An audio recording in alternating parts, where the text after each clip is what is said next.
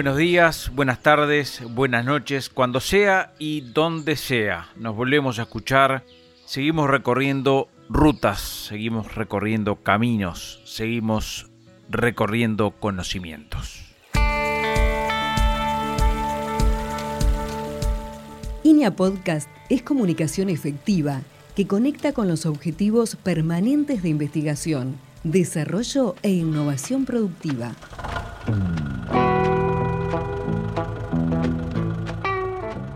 presenta el Instituto Nacional de Investigación Agropecuaria, Uruguay.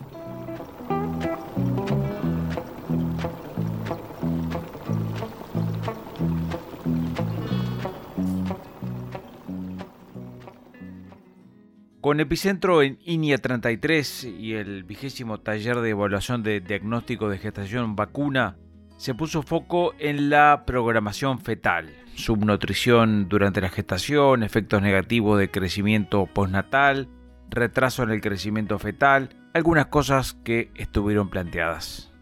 Mi nombre es Sebastián López Valiente, soy técnico investigador del INTA, de la Estación Experimental de la Cuenca del Salado de Argentina.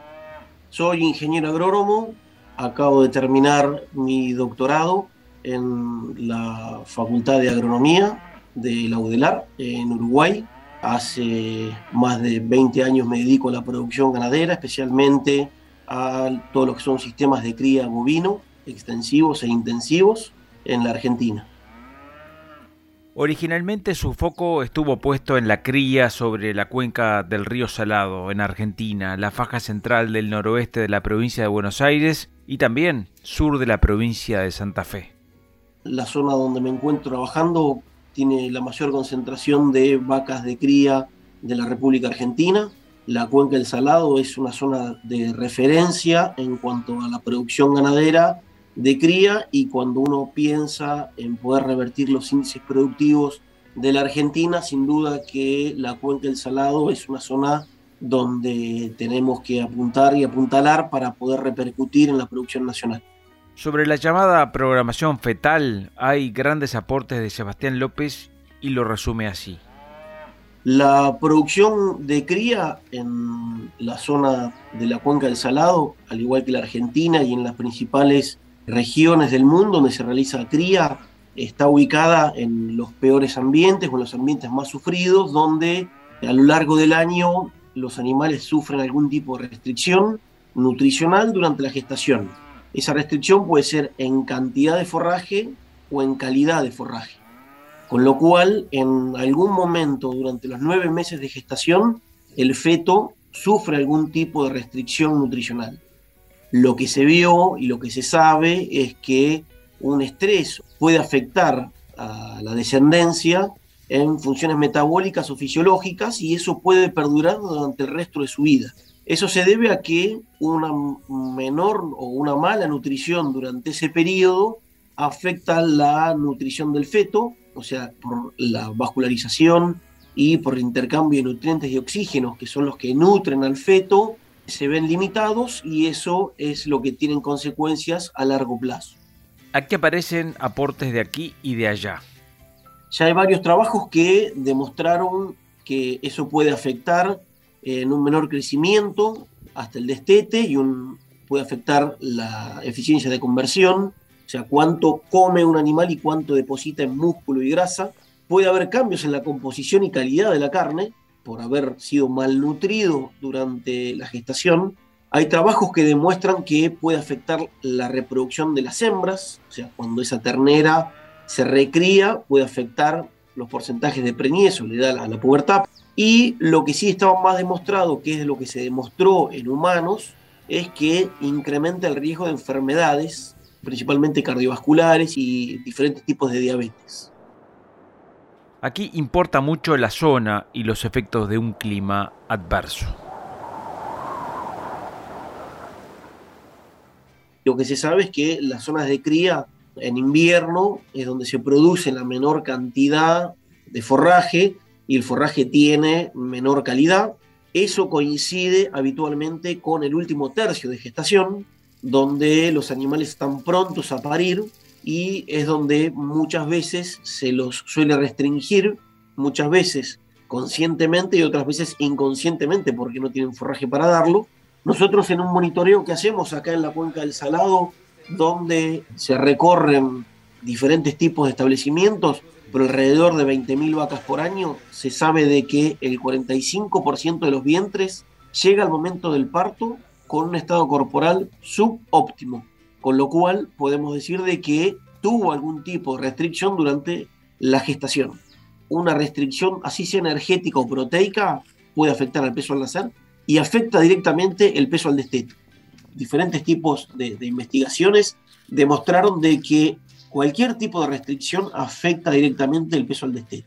Eso se debe a que durante la gestación se define el número de fibras musculares que va a tener potencialmente un ternero. Si nosotros lo restringimos durante algún momento de la gestación, podemos afectar el número de fibras musculares.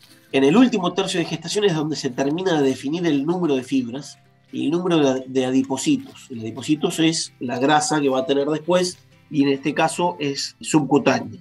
Si nosotros restringíamos durante la gestación, tenemos menor peso al destete y se debe a esto. Tenemos menor número de fibras potenciales para poder llenar durante la vida del animal. No está de más preguntar por qué se le llama programación. Se lo denomina programación porque es como que el animal queda programado de por vida. O sea, lo que le está pasando en el útero lo condiciona de por vida. En trabajos nuestros hemos demostrado de que la diferencia durante los últimos tres meses de gestación, un animal, o sea, los novillos, tuvieron una menor área ojo de bife una vez que tuvieron la misma alimentación. O sea que se los restringe durante la gestación y una vez que los animales paren, se los ponen en mismas condiciones, pero ese animal quedó programado y ya sabe de que no va a poder depositar tanta grasa o crecer tanto el músculo para poder igualar a un animal de que fue bien nutrido durante la gestación. De ahí nace el término de programación. En el caso de la cría se suele hablar mucho de cantidad, sin embargo, la programación también conecta con la calidad. El tema es que ahora lo que estamos viendo, o lo que ya se vio, y pudimos demostrar nosotros también, es que estamos afectando la calidad. Estamos teniendo igual terneros, pero de menor calidad. Son animales que están restringidos, van a estar programados para no crecer tanto y van a estar programados para que rindan menos al momento de la faena en trabajos nuestros pudimos demostrar de que una restricción durante el último tercio de gestación en proteína, los animales rindieron menos al gancho. Eso implica directamente una menor ganancia al productor. Y aquí vale otra pregunta, ¿qué pasa en los últimos tres meses? Los últimos tres meses de gestación son claves cuando uno está hablando de lo que es el crecimiento del músculo y la disposición de grasa dorsal. Sin embargo, durante toda la gestación, se terminan de definir o de crecer diferentes tipos de órganos. En cuanto hablamos en la parte reproductiva, durante toda la gestación se empieza desde la diferenciación ovárica, el crecimiento de los ovarios, la formación de folículos, así sean preantrales, antrales o terciarios, se pueden ver afectados durante toda la gestación. Y acá ya lo estoy conectando con la parte que doy yo, que es la parte de cómo afecta a la hembra, ¿no? cómo va a afectar al futuro vientre. INEA Podcast es parte de una campaña que conecta con los objetivos permanentes definidos en la misión de INEA. Ser una organización reconocida a nivel nacional y regional por la excelencia de sus logros científico-técnicos al servicio del desarrollo sostenible del sector agropecuario y del país, desempeñando un papel relevante en los procesos de innovación, propendiendo a la articulación con los demás actores del sistema de ciencia, tecnología e innovación, y comprometida con la calidad de su capital humano y de sus procesos y productos.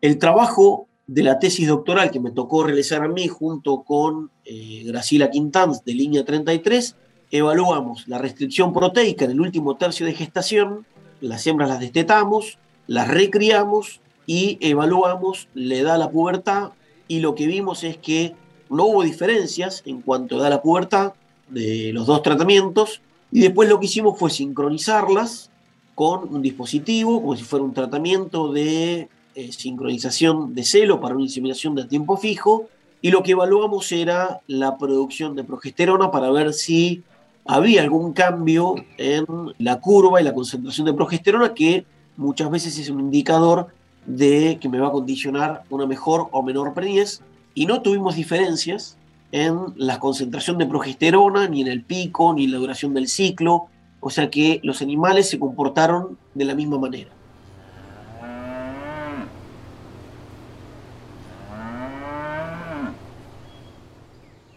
Sin embargo, vimos de que los animales que fueron restringidos fueron más livianos a la pubertad.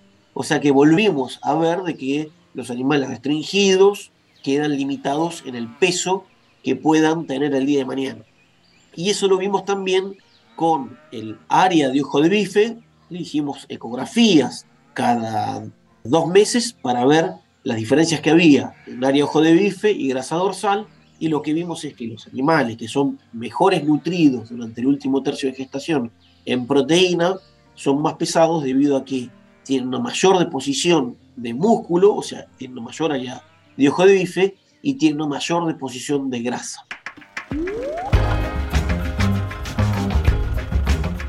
INIA Podcast. Más información en www.inia.uy.